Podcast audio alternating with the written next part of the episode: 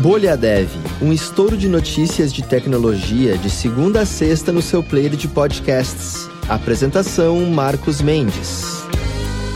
Olá, bem-vindos e bem-vindas ao Bolha Dev dessa segunda-feira, dia 3 de julho, aniversário de 54 anos de quando, pela primeira vez, a Universidade da Califórnia apresentou basicamente a internet aí para o mundo, uma rede que ela falou que ela, a dela né, seria a primeira estação de uma rede nacional de computadores interligados, computadores de várias fabricantes diferentes, várias linguagens também diferentes funcionando em conjunto para desempenhar tarefas. Esse press release que eles publicaram falou da primeira vez de um roteador e explicou, lembrar que em 69 explicou basicamente, ah, você tem um computador aqui que quer deixar uma foto que não está borrada. Esse computador transmite essa foto para um outro computador que pode desborrar a foto, mas se ele precisar de ajuda, ele se conecta a um terceiro computador aí para fazer processamento, etc, e fazer o caminho inverso. Enfim, basicamente a UCLA explicou nessa data em 69 o que viraria a internet. Eu vou deixar, é claro, aqui na descrição do episódio o link para esse press release,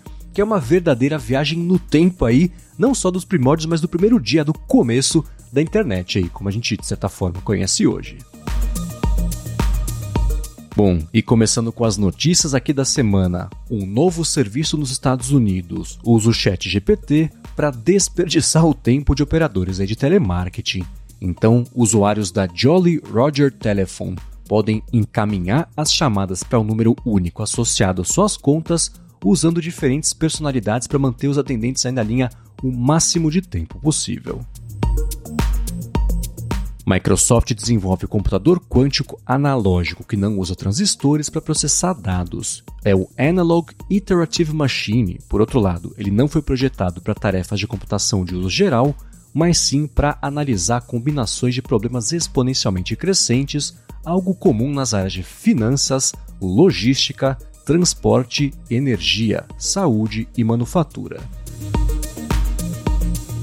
Twitter limita temporariamente a quantidade de tweets que cada pessoa pode visualizar por dia numa medida emergencial para conter um scraping de dados extremo que talvez não seja Bem isso, o que rolou foi que no perfil do Elon Musk ele tinha já afirmado no passado que todas as redes sociais vão ter que eventualmente ficar atrás de paywalls para evitar o scraping desenfreado no treinamento das IAs.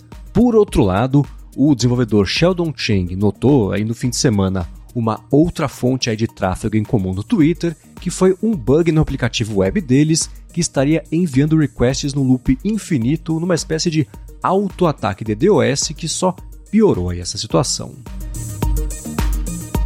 Humane, startup misteriosa fundada por ex-funcionários da Apple, revela mais detalhes sobre o primeiro dispositivo inteligente vestível dela, que é o AI PIN. Ele pode ser fixado na roupa da pessoa que está usando e foi concebido para resumir e-mails, realizar traduções em tempo real e reconhecer objetos também ao redor da pessoa, tipo rótulo nutricional de comida, coisa desse tipo. E o mini projetor embutido ilumina uma interface interativa em superfícies próximas, como a palma da mão da pessoa, né? então também uma mesa.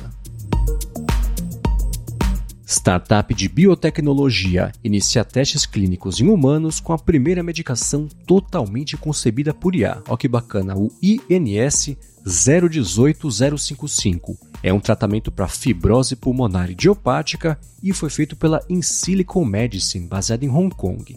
Os detalhes disso, claro, se encontram aqui na descrição do episódio. A adoção de CPUs AMD entre gamers Linux ultrapassa a Intel.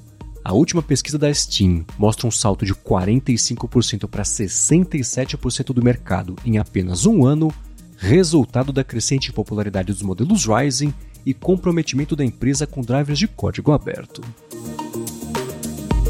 Muito bem, eu comentei sobre IA e destaques de tecnologia, eu vou seguir falando sobre IA porque está no ar mais um episódio do Hipsters Fora de Controle, que é o podcast da Lura com foco em inteligência artificial aplicada. Nesse episódio a gente comentou sobre como é que foi o desenvolvimento e também a implementação, como tem sido o feedback da Luri, que é a inteligência artificial da Alura, que está ajudando o pessoal nos cursos, em alguns cursos por enquanto da Alura, e você encontra esse papo dando uma espiadinha no feed do hipsters.tech, que é onde sai toda sexta-feira o Hipsters Fora de Controle. Nesse episódio específico, a gente comentou também sobre startups, iniciativas aí que tem a ver com robôs que têm a inteligência artificial neles, né? Mas não do jeito pessimista, exterminador do futuro, mas sim a parte otimista aí dessa história toda. E a participação do episódio foi comigo, foi com o Fabrício Carraro, que é do Deve Sem Fronteiras, é PO da Lura, Henrique Lopes André Cunha também, que são desenvolvedores aqui da Lura. O André especificamente sobre IA. E mais uma vez se encontra o episódio do Hipsters Fora de Controle no feed principal do hipsters.tech, que claro se encontra aqui também na descrição do episódio. E tem um outro recado que eu vou passar para vocês, que é que alunas e alunos da Alura vão encarar mais um Challenge Back-End a partir de 5 de julho, então a partir dessa quarta-feira. Essa é a sétima edição e o desafio dessa vez é desenvolver uma API que vai ser integrada ao front-end para disponibilizar informações e recursos também de banco de dados, além também de integrar, claro, a inteligência artificial na aplicação. Esse projeto é feito em quatro semanas, com o link para se inscrever disponível já na descrição do episódio. Mas lembrando, os challenges são exclusivos para alunas e alunos da Alura.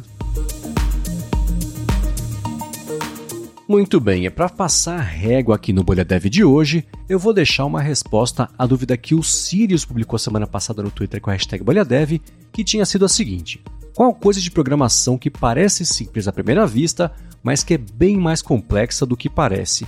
O Nico respondeu falando que sem dúvida nenhuma, computação gráfica. Ele comentou que GL, Vulkan também, etc. Parece fácil porque tem muito jogo e muita coisa que usa esses recursos, mas meu Deus, de acordo com ele, simplesmente não entra na minha cabeça como programar um shader. Eu vou deixar mais uma vez aqui na descrição do episódio o link para essa dúvida, para se você também tiver uma resposta, um complemento aí para dar, você passa aqui na descrição, pega o link, inclui a gente na resposta também com arroba BolhaDevPod, que eu trago isso no próximo episódio ou nos próximos episódios. Como sempre, muito obrigado a vocês que deixam reviews e avaliações do Bolha Dev.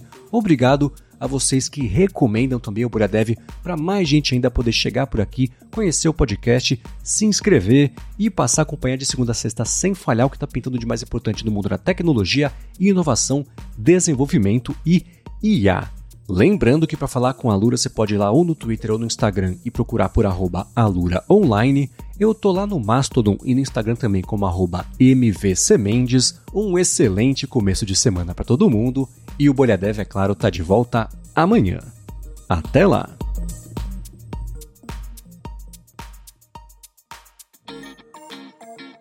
Você ouviu o Bolha Dev, oferecimento alura.com.br e Felipe Deschamps Newsletter. Inscreva-se em felipedeschamps.com.br barra newsletter. Edição Rede Gigahertz de Podcasts.